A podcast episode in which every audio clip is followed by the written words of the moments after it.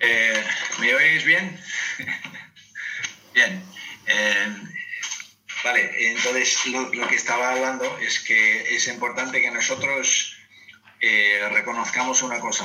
Aquí habla, hablan de una unidad, pero ah, de los que estaban en contra de Cristo, en contra de, de las cosas de la iglesia. Entonces, no es suficiente decir que estamos unidos pero tenemos que hacer como Pablo decía, eh, solícitos en guardar la unidad del espíritu. Eso es lo que dice Pablo en Efesios capítulo 4.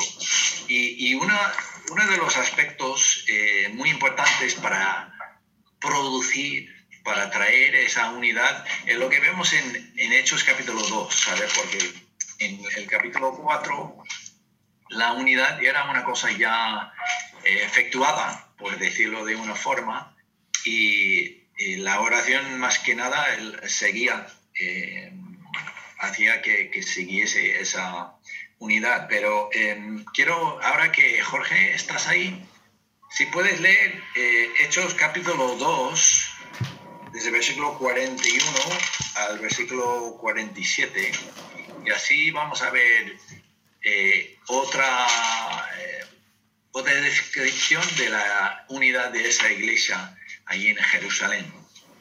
Cuando quieras, Jorge. Hechos capítulo 2, versículos 41 al 47. Así que los que recibieron su palabra fueron bautizados y se añadieron aquel día como tres mil personas, y perseveraban en la doctrina de los apóstoles, en la comunión unos con otros, en el partimiento del pan y en las oraciones. Y sobrevino temor a toda persona y muchas maravillas y señales eran hechas por los apóstoles. Todos los que habían creído estaban juntos y tenían en común todas las cosas, y vendían sus propiedades y sus bienes y los repartían a todos según la necesidad de cada uno, y perseverando unánimes cada día en el templo y partiendo el pan en las casas, comían juntos con alegría y sencillez de corazón alabando a Dios y teniendo favor con todo el pueblo. Y el Señor añadía cada día a la iglesia los que habían de ser salvos. Bien, entonces aquí vemos otra vez eh, versículo 46 que dice que perseverando unánimes cada día en el templo. Eh, entonces ya vemos que esa iglesia desde el primer día era una iglesia unida, unánime en, su propósito, pero eh, como una base, como eh, uno de los elementos que produjo esa unanimidad, esa unidad, es lo que vemos en, en el versículo 42. Dice, perseveraban en la doctrina de los apóstoles, en la, comunión los unos con los otros.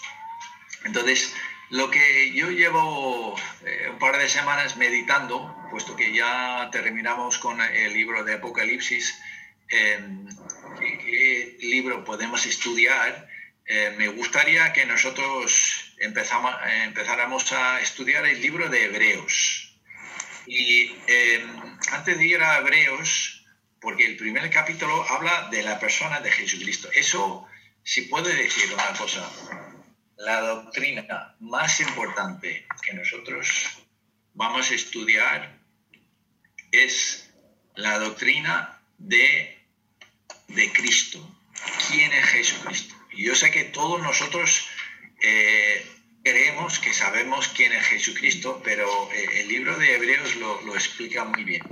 Pero antes de ir a Hebreos, me gustaría que Paco Álvarez, puesto que es tu, eh, uno de tus pasajes favoritos, me gustaría que leeses Juan capítulo 17, del 1 al 3, y luego del 17 al 23. Juan, capítulo 17, del 1 al 3 y luego 17 al 23.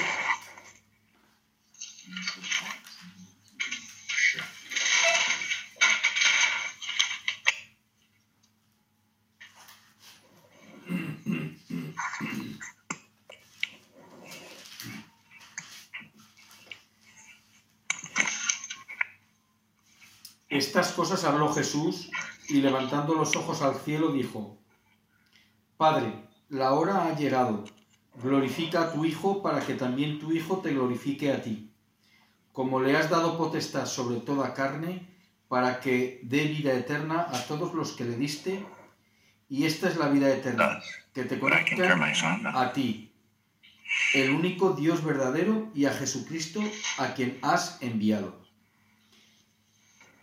Santificalos en tu verdad. Tu palabra es verdad. Como tú me enviaste al mundo, así yo los he enviado al mundo.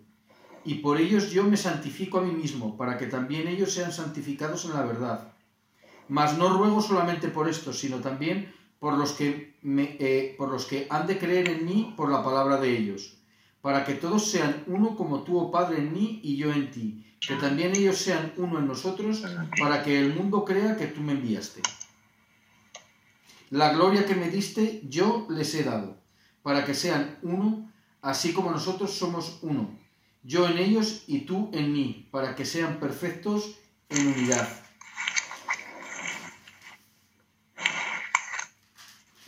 Para que el mundo conozca que tú me enviaste y que los has amado a ellos como también a mí me has amado. Vale, entonces vemos ahí lo que Jesucristo eh, pedía al Padre es una unidad, eh, una unidad perfecta. Y con esa unidad que el, solo el Espíritu puede, puede producir en nosotros, eh, hay una, un resultado muy bonito que dice que el mundo conozca que tú me, has me enviaste. Eso es la razón principal que nosotros debemos buscar y mantener la unidad en la iglesia para que el mundo conozca a través de lo que ven en nosotros que Jesucristo es el enviado del Padre y que nosotros eh, estamos amados con ese amor perfecto y ellos también. ¿Vale? Entonces, eso es lo que, lo que quiero que nosotros eh, miremos esta mañana porque los primeros tres versículos hablan de que eh, la salvación, la salvación esa, unidad perfecta, ese, amor, perfecto, empieza con conocer quién es Jesucristo. Conocer a, este Jesucristo. Entonces vamos a, vamos a Hebreos capítulo 1 y vamos a leer eh, desde el principio, Hebreos capítulo 1. Y voy, a leerlo yo. Vamos a, vamos a empezar el versículo 1. Hebreos capítulo 1, versículo 1. Dice, Dios, habiendo hablado muchas veces y de muchas maneras en otro tiempo a los padres por los profetas, en estos postreros días nos ha hablado por el Hijo. ¿Vale? Y, y eso me gustaría empezar. Eh, simplemente que, participéis un, poco, un poco, ¿sabes? Aunque, estáis, en silencio, si quieres solamente decir, eh, dice, de, muchas maneras en otro tiempo por los padres, por los profetas. ¿Quién puede decirme el nombre de uno de los profetas por el cual Dios hablaba a, su pueblo? Enrique. No, hay que quitarle el silencio de vuestra cada uno que hable. Eh, pone silencio eh, lo de Susan, porque se oye mucho eco. ¿Qué, has dicho? Lo de vida nueva, ponerlo en silencio, que se oye eco, que se oye muy mal lo que, lo que, vale. lo que hablas. ¿Qué pasa? Can you put yours Ah, sí. ¿Vale? ¿Ahora mejor? Vale, vale, Gracias. Vale, entonces, ¿quién, ¿quién puede decirme el nombre de un profeta? Isaías. Isaías, bien. ¿Quién más? Eliseo. No todos a la vez, por favor. Eliseo. Jeremías, que estamos en Jeremías con... Vale, muy bien. Jeremías. Bien. Eliseo. Eliseo, bien. Pablo. Pablo, también Pablo era profeta. ¿Quién más? Isaías. Isaías. Isaías, vale. ¿Alguien más? Juan, Juan el profeta. Sí, Juan el Bautista. Juan el Bautista. El Bautista. Samuel. Samuel también era profeta. Muy bien, vale, vale. ¿Y Juan el malo también vale? Ah, Luis, sí, Luis. Ezequiel. ¿Eh? Ezequiel. Ezequiel. Ah, bien, bien, vale, vale. Eh, Sí, ok, bueno, entonces ya, ya, ya veo que vosotros entendéis bien que eh, podemos decir Abraham, podemos decir Moisés, podemos decir David, Elías, Eliseo, además de, a partir del, del libro de Isaías, todos lo- los libros llevan el nombre de uno de los profetas. Si luego el último es Juan el Bautista. Pero em, lo, que, lo que dice este pasaje es que, aunque también, si cuando vamos leyendo esas, eh, esos mensajes de esos profetas, también vemos que a veces tenían algunas cosas un poco raras que Dios les, les mandaba hacer para comunicar el mensaje. Uno de los profetas decía que tenía que quitar todo su, su ropa y andar desnudo para comunicar el mensaje. A otro decía que tenía que casarse con una, una ramera, una prostituta. A otro decía que tenía que estar acostado del lado durante tres años. ¿sabe? Entonces, muchas cosas raras que, muchas maneras, sueños y visiones y símbolos y cosas así. Pero lo que nosotros tenemos que tener claro es, todo eso ya está pasado y todo, dice aquí, en estos postreros días nos ha hablado por el Hijo, por el Hijo, ¿vale? Y, y lo que vemos es los evangelios que hablan de la vida y los mensajes del Hijo. El libro de los Hechos, que son los hechos de los apóstoles del Hijo. Y luego, a partir de Romanos hasta el final, Apocalipsis, eran todos eh, mm, libros mayormente doctrinales que, los apóstoles escribían por el Espíritu de Cristo, ¿vale? Entonces, la figura central, sin ninguna duda, a partir de- del libro de Mateo, es la persona de Jesucristo. Y por esa razón, nosotros tenemos que tener claro una cosa.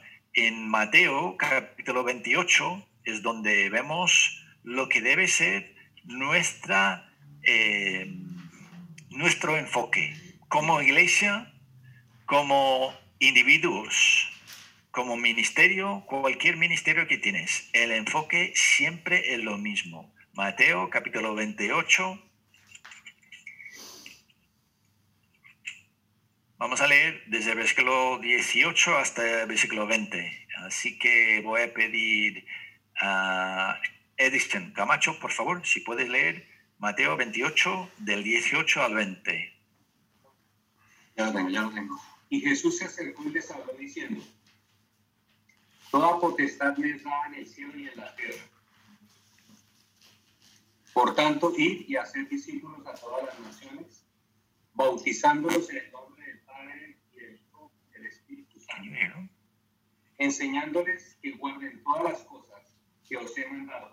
Y he aquí, yo estoy con vosotros todos los días hasta el fin del mundo. Amén. Vale, amén. Vale, entonces, cuando dice en versículo 19, yo, yo quiero enfatizar esto. Por tanto, id y haced discípulos a todas naciones. No os haced discípulos de Jim, no os haced discípulos de Paco, no os haced discípulos de Pedro, ni ninguna otra persona en esta congregación. Nuestro trabajo es hacer discípulos de Jesucristo y punto. Nada más. Nada más. ¿Por qué es tan importante que nosotros entendamos eso? Porque ahora mismo estamos en una crisis. Y yo voy a deciros una cosa. Lo he visto ya eh, en mi propia vida, pero no, no soy yo el único que eh, estoy vulnerable a esta em, esa tendencia. Cada uno de nosotros tenemos em, nuestros favoritos en la Biblia, ¿no? Eh, algunos, algunos les gusta mucho Daniel, otros Moisés, otros David, otros eh, Juan. Y, ¿sabes? Hay un peligro, por ejemplo, lo que hablé la semana pasada. Estamos en una situación difícil ahora, ¿no? ¿Estaríais de acuerdo? ¿Sí o no? Es una situación difícil. Y es muy posible que, que vamos a decir, nosotros vamos a hacer lo que hizo Daniel. ¿Pero por qué? ¿Somos discípulos de Daniel? Pues no. Pues entonces vamos a hacer lo que, lo que nos dijo eh, Juan el Bautista. ¿Pero somos discípulos de Juan el Bautista? En absoluto. Juan el Bautista decía, es necesario que Él, Jesucristo, crezca y yo mengüe. ¿Vale? Entonces, no caigamos en la tentación y es, es, una tentación a hacer algo que puede parecer bueno. En, por ejemplo, en, en Juan capítulo 9, mira lo que dicen los fariseos.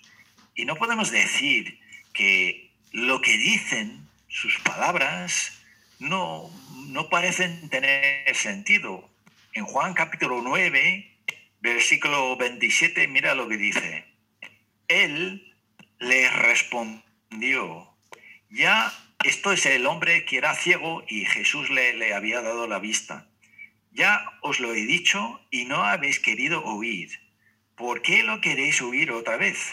¿Queréis también vosotros haceros sus discípulos? Ah, diciendo a los fariseos, ¿queréis ser discípulos de, este Jesús? Le injuriaron en versículo 28 y dijeron, tú eres discípulo, su discípulo, pero nosotros discípulos de Moisés somos. Eso parece una cosa muy admirable. Moisés era hombre de Dios, Moisés era eh, quien Dios utilizaba para darles la ley, pero con ese enfoque tan eh, limitado, ellos no podían, eh, o mejor dicho, no querían ver de que la, la voluntad de Dios es más amplia que solamente las palabras que, hablan Moisés. Y nosotros tenemos que tener clarísimo que toda la Biblia, todas las escrituras están, son inspiradas por Dios. Y muchas veces en una situación difícil necesitamos saber lo que dice la Biblia entera, los seres humanos. Y voy a decir, yo primero, somos muy tentados a enfocarnos en una cosa y excluir cualquier otro punto de vista. Y si somos, vamos a ser discípulos de Jesucristo, tenemos que saber qué dice todas las escrituras, porque son todas las escrituras lo que hablan de, este Cristo, nuestro, nuestro Maestro. Y mira, mira lo que dice en Mateo 23. Mateo 23.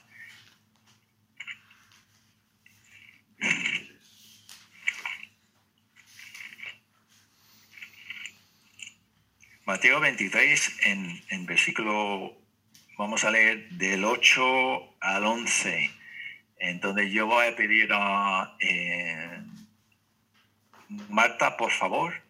Marta Laspría, si puedes leer Mateo capítulo 23, del 8 al 11.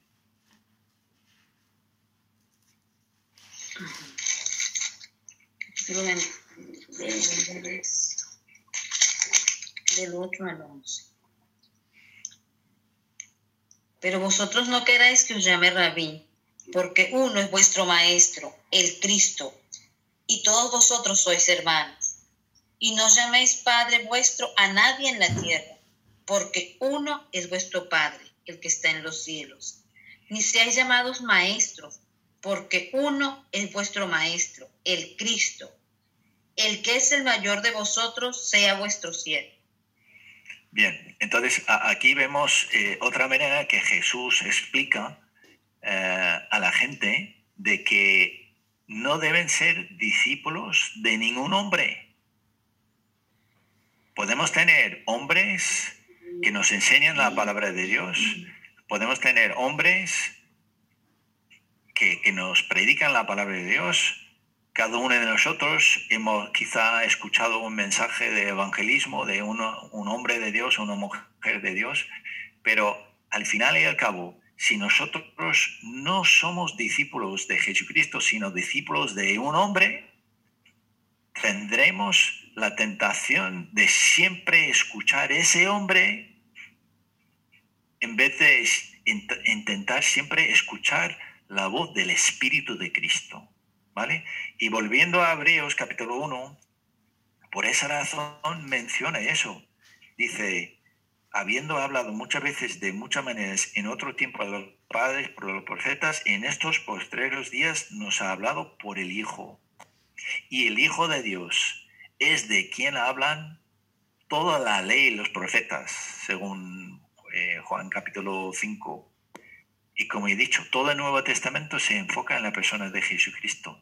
Y no podemos estar unidos como iglesia si cada uno de nosotros tenemos nuestro maestro humano.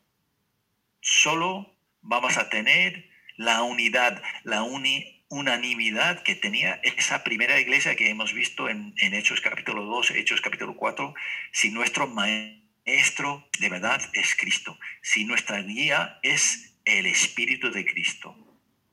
¿Vale? Pero luego, eh, versículo 2 dice otra cosa que también es, es muy importante.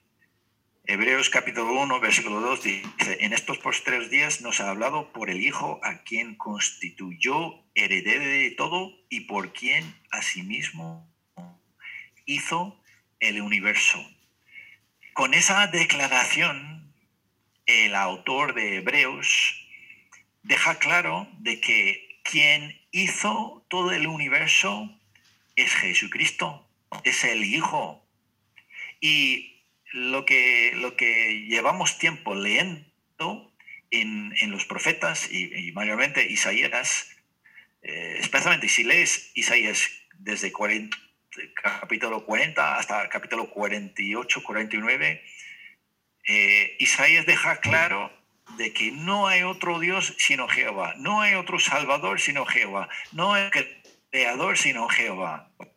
Pero si aquí dice que Jesucristo fue, fue quien hizo el universo, entonces tenemos que tener claro que el Hijo Jesucristo es eh, el, mismo, el mismo Dios. Y vamos a ver solamente un un pasaje. Isaías capítulo 45. Y, y hay un montón de, versículos que podemos mirar, pero por cuestiones de tiempo solo vamos a ver un pasaje. Isaías capítulo 45, desde versículo 18 hasta versículo 22. Oscar, por favor, si tú puedes leer Isaías 45, 18 al 22. Porque así dijo Jehová que creó los cielos. Él es Dios, el que formó la tierra, el que hizo y la compuso. No la creó en vano, para que fuese habitada, la creó. Yo soy Jehová y no hay otro. No hablé en secreto, en lugar oscuro de la tierra. No dije la descendencia de Jacob. En vano me buscáis. Yo soy Jehová, que hablo justicia, que anuncio rectitud. Reuníos y venid, juntaos todos los sobrevivientes de entre las naciones no tienen conocimiento aquellos que erigen el, madero de su ídolo y los que rogan a su Dios, a un Dios que no salva. Proclamad y hacedlos acercarse y entren todos en consulta. ¿Quién hizo oír esto desde el principio y lo tienen dicho desde entonces, sino yo, Jehová? No hay más Dios que yo, Dios justo y salvador, ningún otro fuera de mí. Mirad a mí y sed salvos, todos los términos de la tierra, porque yo soy Dios y no hay más. gracias, Oscar. Entonces vemos claramente que eh, Isaías no deja ninguna duda de que Jehová es el creador y no hay otro. Jehová es Dios y no hay otro. Jehová es el Salvador y no hay otro. Mirad a Jehová es la única manera de, salvación. Pero luego, cuando leemos el Nuevo Testamento, vemos que Jesucristo es el creador de todo. dice aquí en Hebreos, quien hizo el universo. Jesucristo es el Salvador. Jesucristo es el Señor. Jesucristo, en, eh, acabo de, mirarlo en, el estudio de, los hombres el jueves, de que como eh, Moisés levantó la serpiente en el desierto y todos los que miraban a la serpiente eh, eran salvos, eran sanados de, su enfermedad. Y dice, dice el mismo Jesucristo, todos los que miran a mí de la misma forma, seréis salvos. Entonces, Dios quiere dejarnos clarísimo que el, Hijo de Dios y Jehová, Jesucristo y Jehová, son lo mismo.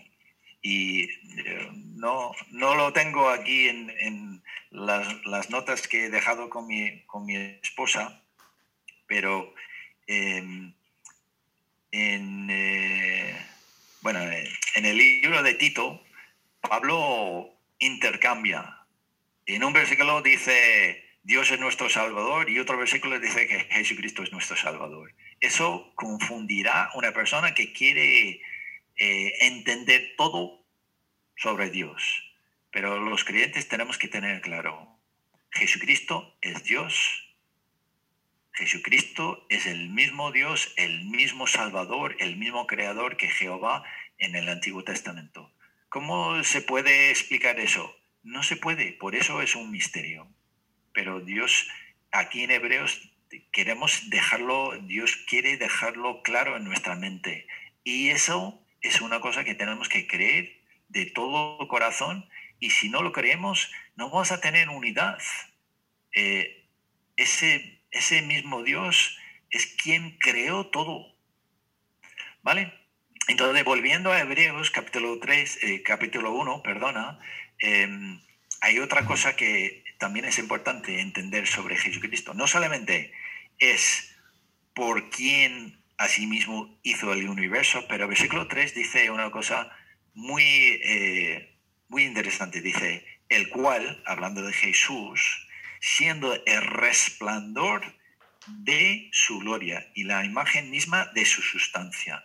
Eh, vamos a ver em, un, uno de los profetas un poco más oscuras, Habacuc, ¿vale?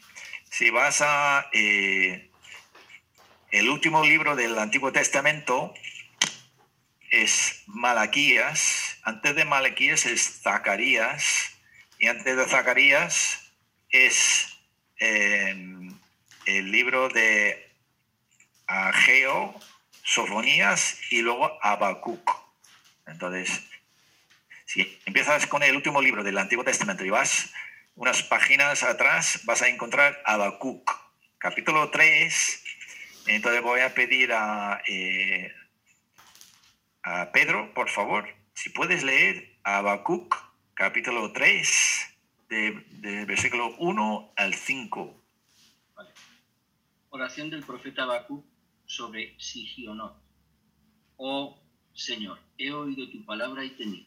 Oh Señor, aviva tu obra en medio de los tiempos. En medio de los tiempos, hazla conocer. En la ira, acuérdate de la misericordia. Dios vendrá en Temán y el santo desde el monte Parán. Su gloria cubrió los cielos y la tierra se llenó de su alabanza. Y el resplandor fue como la luz de rayos brillantes que salían de su mano, y allí estaba escondido su poder delante de su rostro iba mortandad, y sus pies salían, y de sus pies, perdón, y a sus pies salían carbones encendidos. Vale, entonces esto habla de, la segunda venida, bueno, de, la venida de Jehová para conquistar la tierra y habla de, la importancia de su resplandor, de su gloria. ¿Sabe cómo es como una luz tan brillante que, va quemando, que va destruyendo todos los enemigos de Dios. Y entonces Pero eso, eso no es la única cosa que hace el resplandor de la gloria de Dios. También, si, si leemos Ezequiel, puedes apuntarlo. Ezequiel capítulo 1, versículos 26 al 28, habla del resplandor de la, del trono de Dios, del resplandor de la apariencia de Dios. Y en, Hebreos capítulo 1 dice eso, de que Jesucristo es el resplandor de su gloria. Entonces, en, cada paso aquí en la descripción de Hebreos capítulo 1, vemos que Dios, el, el autor de Hebreos nombra un aspecto de Dios y de Jesucristo lo mismo. Otro aspecto de Dios, Jesucristo lo mismo. Otro aspecto de Dios, y, mira lo que dice en versículo 3, además de decir, siendo el resplandor de su gloria, es la imagen misma de su sustancia. La imagen misma de su sustancia. Y mm, yo creo que todos nosotros tenemos claro de que Dios no es algo tangible, Dios no es carne y hueso, Dios no es, eh, no está hecho de algo físico. El resplandor de su sustancia habla de su espíritu. Y escucha lo que, lo que dice la Biblia de Dios. Dios es luz. Dios es luz. Entonces, eso quiere decir que Jesucristo es luz también. Dios es amor. Eso quiere decir, Jesucristo también es amor. El mismo amor, la misma luz que Dios. Dios eh, da el fruto del Espíritu, ¿sabes? El fruto del Espíritu, amor, gozo, paz, todos esos aspectos del fruto del Espíritu es la esencia, la sustancia de Dios. Jesucristo es lo mismo.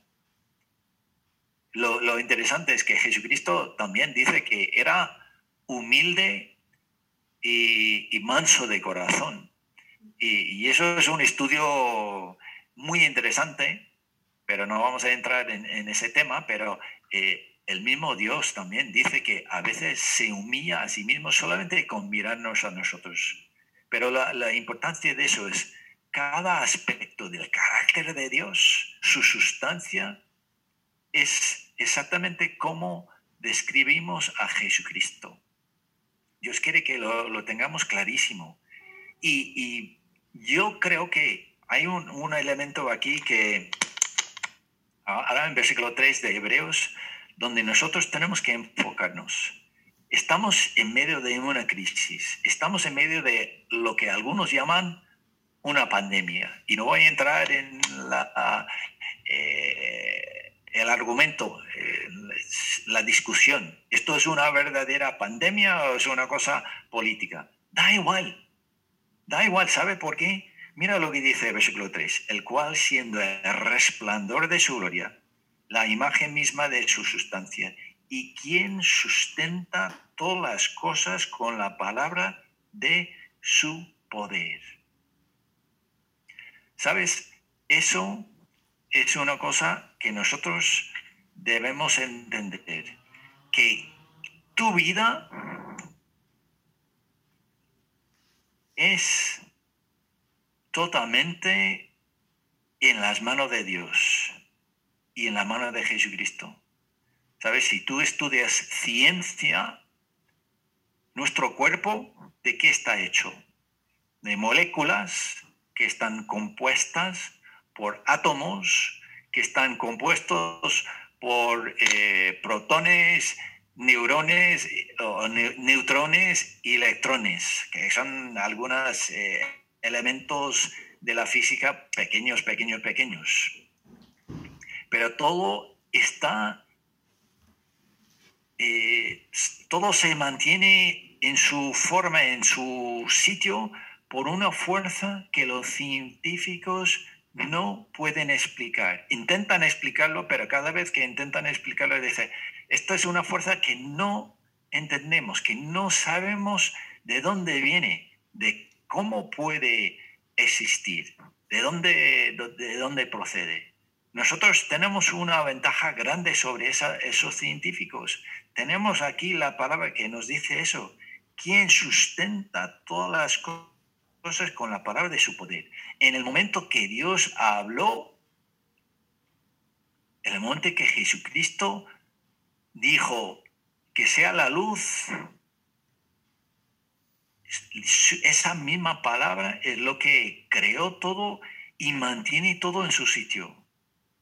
Tu cuerpo, no sé si vosotros habéis visto, hay, una película eh, de los eh, superhéroes donde hay un malvado que coge cinco anillos y cuando tiene los cinco anillos, él tiene el poder para disolver la mitad de las personas en el universo. Y en la película toda, ves, eh, y la mitad de las personas empiezan a disolverse como si fuesen, ¿sabes?, polvo, desaparecer. Y eso, ¿por qué ponen esa película? Porque quieren de una forma entender y coger ese poder que solo Dios tiene. Si no fuese por la palabra de Dios, cada uno de nosotros empezaríamos a disolver como si fuésemos polvo, porque así somos. Y, entonces, cuando nosotros empezamos a hablar del COVID, o empezamos a hablar del cáncer, y empezamos a hablar de, de cualquier enfermedad, tenemos que tener claro, ¿quién es el dueño de todo el universo?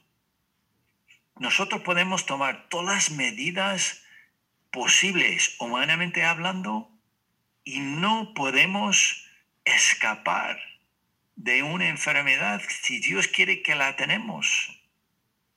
Pero a, la vez, si Dios no quiere que, tengamos una enfermedad, nos, nos, puede tocar.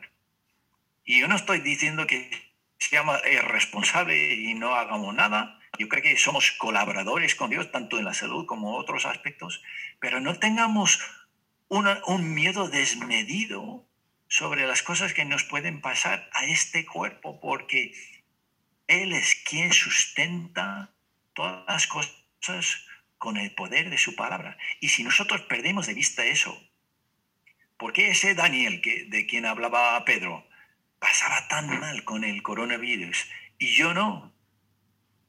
Es porque él era menos irresponsable que no, no lo creo. ¿Por qué Pedro ha sufrido cáncer y Enrique no.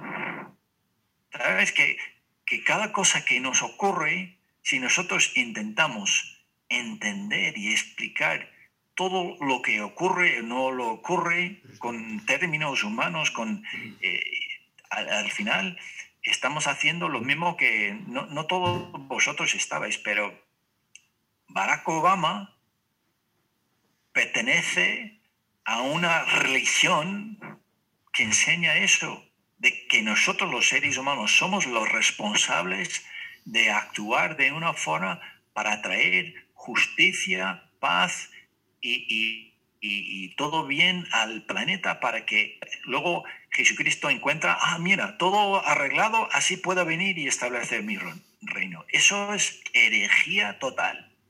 Herejía total.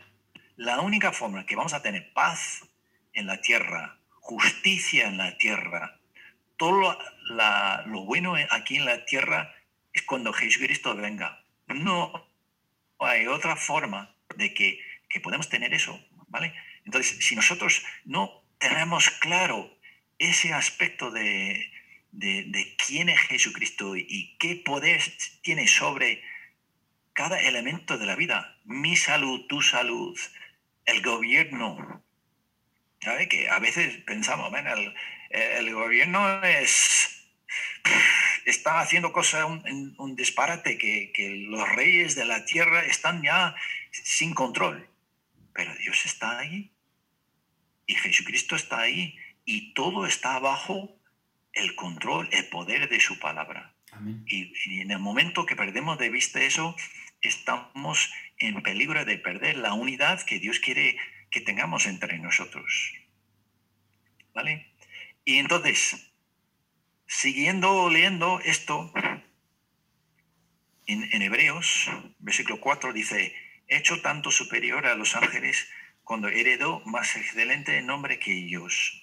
Y solamente voy a eh, citar algunos de los versículos que se, que se nombran aquí. En versículo 5 dice, porque ¿A cuál de los ángeles dijo Dios jamás, mi hijo eres tú, yo te he engendrado hoy? Ese está tomado del Salmo capítulo 2, versículo 7. Y es, interesante porque es una profecía sobre todos los reyes de la tierra unidos en contra de Cristo, eh, bueno, en contra de Dios y su Cristo, su, ungido. Pero eh, dentro de ese salmo, Dios dice eso, mi hijo eres tú, yo te he hoy. Y este capítulo de, Hebreos deja claro que eso está hablando de Cristo. Y, luego dice, y otra vez yo seré a él padre y él me será a mi hijo.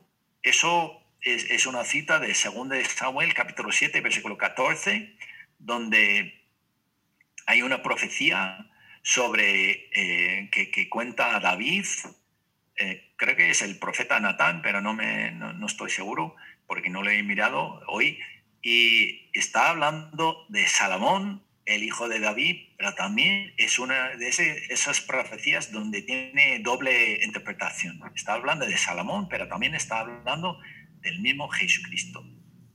Y, tenemos que tener claro eso. Segundo de Samuel, capítulo 7. Pero me, gustaría eh, enfocarme en versículo 6 de Hebreos 1. Y esto es también importante. Esto también es alguna cosa que, nunca debemos perder de vista en, cuanto a quiénes somos nosotros y cómo podemos nosotros mantener nuestra unidad como iglesia, la unanimidad que tuvo esa primera iglesia por el Espíritu y es una unidad en Cristo que podemos tener nosotros también. Mira lo que dice el versículo 6. Y otra vez, cuando introduce al primogénito en el mundo, dice, adórenle todos los ángeles de Dios. La adoración es un tema muy importante en la Biblia. En Mateo capítulo, especialmente cuando empezamos a hablar de, Cristo, en Mateo capítulo 2 vemos la primera mención de la palabra adorar, adoración, y está relacionado con, el Señor Jesucristo. Entonces voy a pedir a, a Dolly, por favor, si tú puedes leer Mateo capítulo 2, versículos 9 al 11. Hola, buenos días, sí. buenos días. Capítulo 2.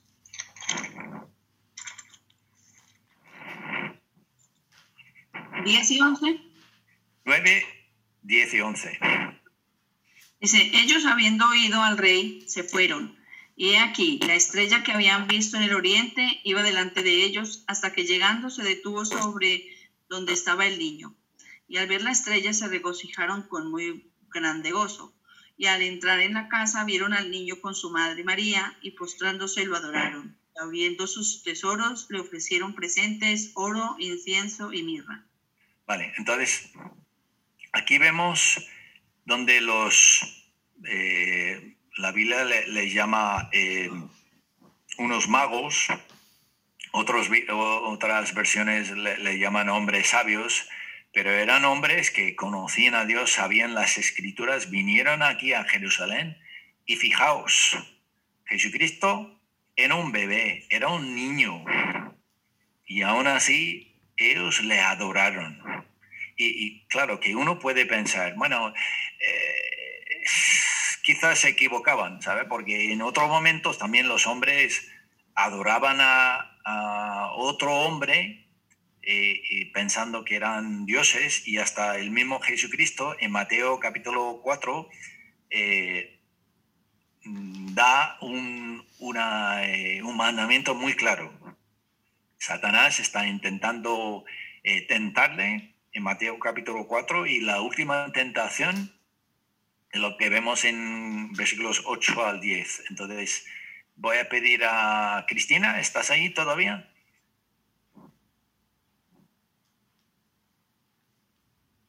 Sí. Si tú puedes leer Mateo capítulo 4, desde el versículo 8 hasta el versículo 10.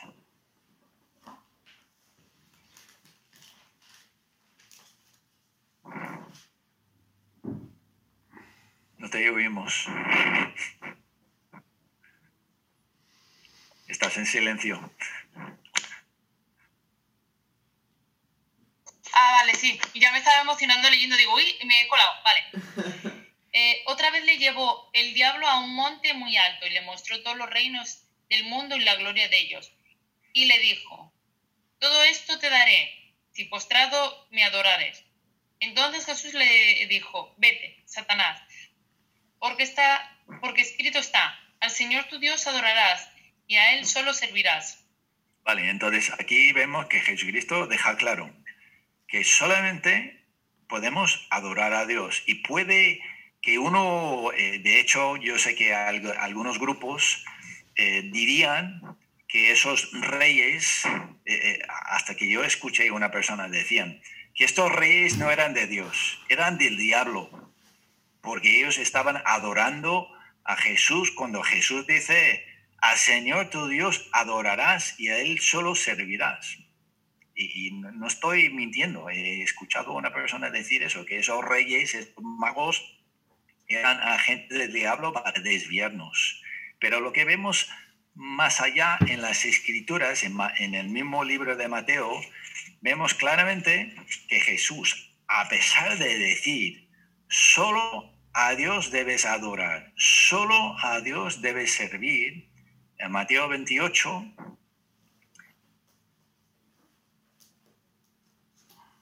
Eh, perdón, eh, Mateo capítulo 28, me, equivocaba. Ay, sí, eh, perdón, mi, mi, esposa tiene razón. Mateo capítulo 14, antes. He saltado una de las referencias. Menos mal que está aquí vigilándome. Vale, Mateo capítulo 14. vamos a ver. Lorena, eh, ¿nos puedes hacer el favor de, leer Mateo 14 del 28 al 33?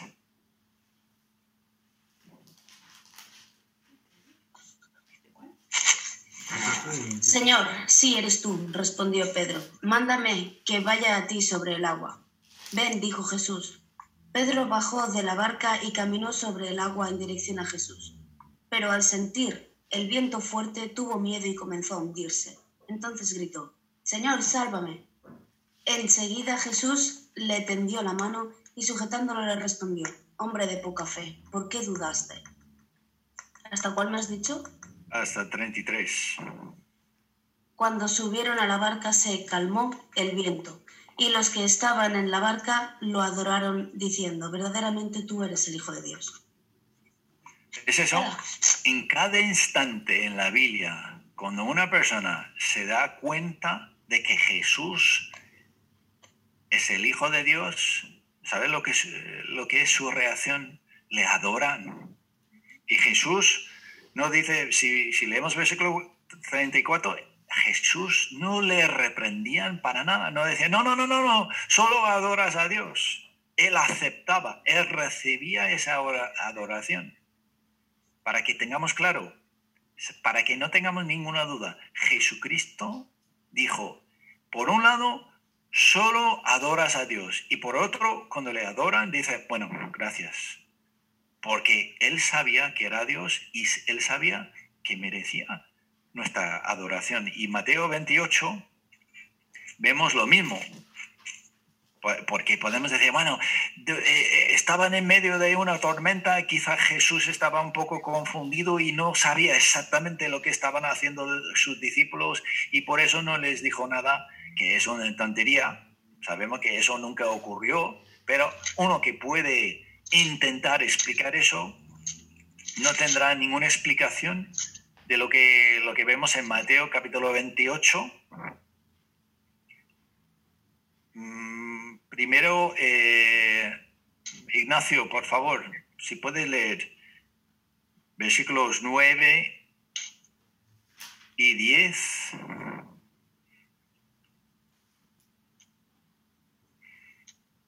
¿Estáis en silencio? Bien. He aquí Jesús les salió al encuentro diciendo, salve. Y ellas acercándose, abrazaron sus pies y le adoraron. Entonces Jesús les dijo, no temáis, y dad las nuevas a mis hermanos para que vayan a Galilea y allí me verán.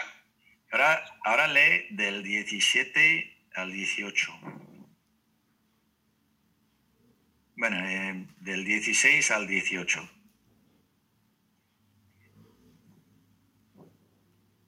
Yo mismo, yo mismo. Sí, sí, sí. Y cuando le vieron le adoraron, pero algunos dudaban. Jesús se acercó y les habló diciendo, Toda potestad me es dada en el cielo y en la tierra. Bien, e, este es el pasaje que, hemos visto antes, cuando los discípulos, bueno, primero cuando las mujeres veían a Jesús resucitado, sabían que era el Hijo de Dios y le adoraron. Y para que tengamos clarísimo de que no solamente unas mujeres, ¿sabes?, sobrecogidas de emoción, veía a los once discípulos y también le vieron y le adoraron. Y, es cuando, cuando Jesús dijo eso, toda potestad me es dada en el cielo y por esa razón debemos tener claro, nosotros debemos ser discípulos de Jesucristo, debemos hacer discípulos de Jesucristo porque Él merece toda nuestra adoración, todo nuestro servicio. Tenemos hermanos y hermanas que nos ayudan en la fe, que nos ayudan en entender las escrituras, que nos aconsejan en, ciertas ocasiones, pero al final y al cabo nuestro trabajo es hacer discípulos de Jesucristo. Y, para que también veamos eh, algunas otras personas que reaccionaban de la forma que Dios quiere, vamos a Hechos capítulo 10. En Hechos capítulo 10 es la historia de Cornelio, cuando él eh, estaba buscando a Dios, intentaba saber, conocer el, camino de Dios. Dios le envié un ángel para mandarle, bueno, para, para que mande a Pedro para venir. Y en versículos 24 al 26, eh, por favor, eh, uno de los camachos, yo no veo quién está ahí al, lado de Edison. Santi, eres tú, ¿no? Sí, Santi, Santi. Puedes leer Hechos capítulo, eh, capítulo 10, versículo 24 al 26. Voy, voy.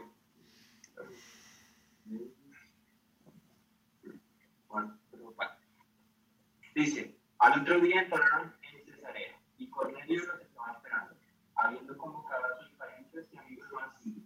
Cuando Pedro entró, salió Cornelio a recibirlo y poniéndose en pie adoró. Mas Pedro le levantó diciendo, levántate, pues yo mismo también estoy hombre. 6.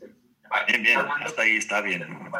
Entonces vemos claramente, cuando un hombre de Dios recibe adoración, su reacción enseguida, en, inmediata, es decir, no, no, no, levántate, que yo no soy, eh, yo no soy Dios, yo no soy quien, alguien que, que, merece la adoración. En el libro de Apocalipsis lo, lo hemos visto dos veces en las últimas, eh, los últimos capítulos, Apocalipsis capítulo 19,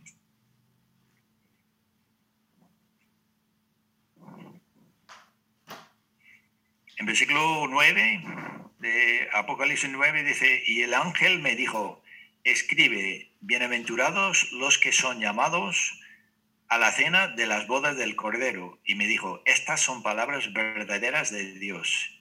Y me postró a sus pies para adorarle.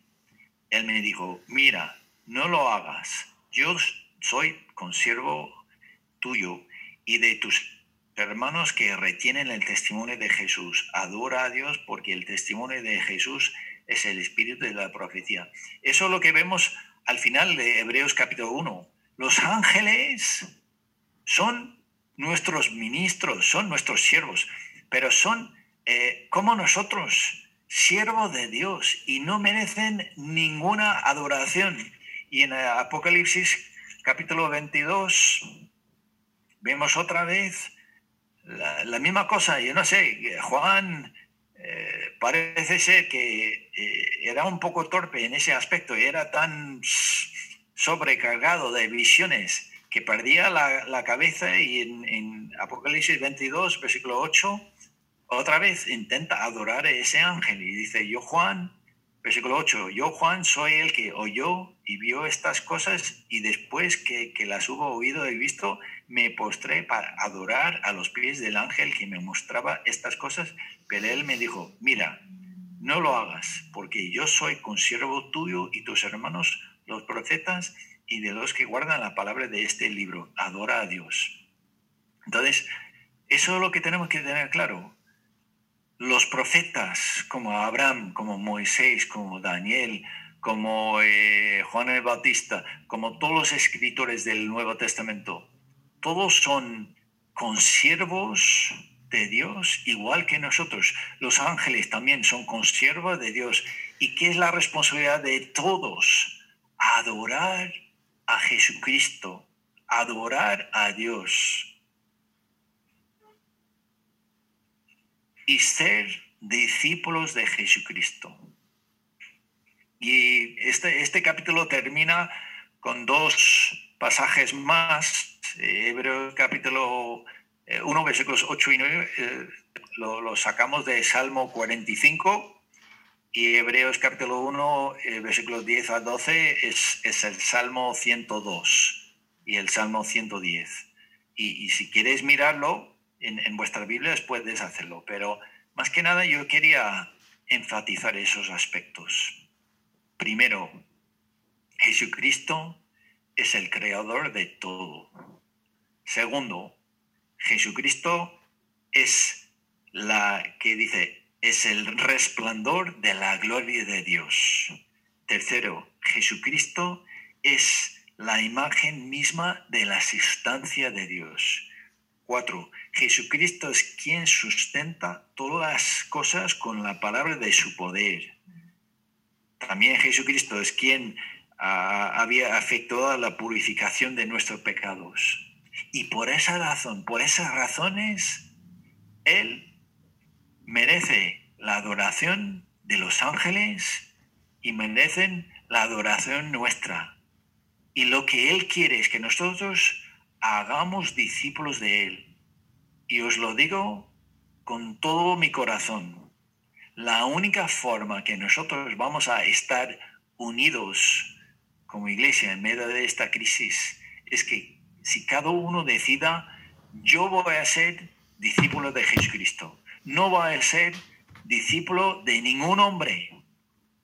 Aunque tengo mis favoritos en la Biblia, aunque tengo mis favoritos predicadores, aunque tengo unos hombres de Dios o mujeres de Dios que son muy sabios, lo que voy a hacer es decidir ser discípulo de Jesucristo. Y déjame terminar con eh, un pasaje que, que no está escrito en la lista, pero yo creo que es muy importante. No importa qué pasa en este mundo, no importa lo que dice el gobierno, ni de España, ni de los Estados Unidos, de, de lo que sea, si nosotros tengamos claro este principio. Juan, capítulo 8, versículos 31 y 32. Yo, yo estoy confiado de que cada uno de vosotros que estáis escuchando en esta mañana sois creyentes en Jesucristo. Y dice en versículo 31, dijo entonces de, de Juan 8, Juan 8, versículo 31, dijo entonces Jesús a los judíos que habían creído en él, si vosotros permaneciereis en mi palabra, seréis verdaderamente mis discípulos y conoceréis la verdad y la verdad os hará libres. La verdad nos hará libres. Y eso es lo que necesitamos hoy día. Necesitamos ser hombres y mujeres libres de toda esclavitud, de toda opinión, de todo eh, lo que los hombres intentan imponer sobre nosotros y ser solamente discípulos de Jesucristo, discípulos del Creador del universo, discípulos del que es la imagen, el resplandor de Dios y el, el quien, y quien sustenta todo el universo con, con el poder de, de su palabra. Entonces eso nos dará una confianza, una seguridad ¿Para qué? Para que solamente hagamos lo que Él nos dice en su palabra. ¿Vale? Quería solamente eh, animaros con, este pasaje. ¿Por qué? Porque la primera iglesia, una de las cosas que les unía era eh, permanecer en la doctrina de los apóstoles. Esto era una de las doctrinas fundamentales de los apóstoles de, la primera iglesia. ¿Quién es Cristo? ¿Quién es Jesucristo? Y, Dios no quiere que tengamos ninguna duda de que Él mismo es Dios y merece nuestra adoración, nuestro servicio y nuestra, eh, nuestro seguimiento como discípulos de, de nuestro Maestro. ¿Vale? Señor, te damos muchísimas gracias por este capítulo, Señor, que donde tú hablas claramente de la superioridad de la persona de Jesucristo sobre cualquier otra persona que aparece en la Biblia. Y tú sabes nuestra tendencia como seres humanos a escuchar, a seguir, a someternos a, las personas, Señor, pero al final la única forma que nosotros vamos a adorarte agradarte con nuestras vidas es ser seguidores, discípulos de Jesucristo, Señor. Te pido que nos ayudes a hacer esto y así como iglesia seguir adelante unidos. ¿Para qué, Señor? Para que todos verán nuestra unidad y tengan ninguna, no tengan ninguna duda, Señor, de que tu Hijo Jesucristo fue enviado por ti para rescatarnos, para manifestar tu amor hacia la humanidad. Gracias Señor, te doy por este mensaje tan precioso de Hebreos capítulo 1. Te lo pido en el nombre de Jesús. Amén. Gracias, Jean, por tu palabra.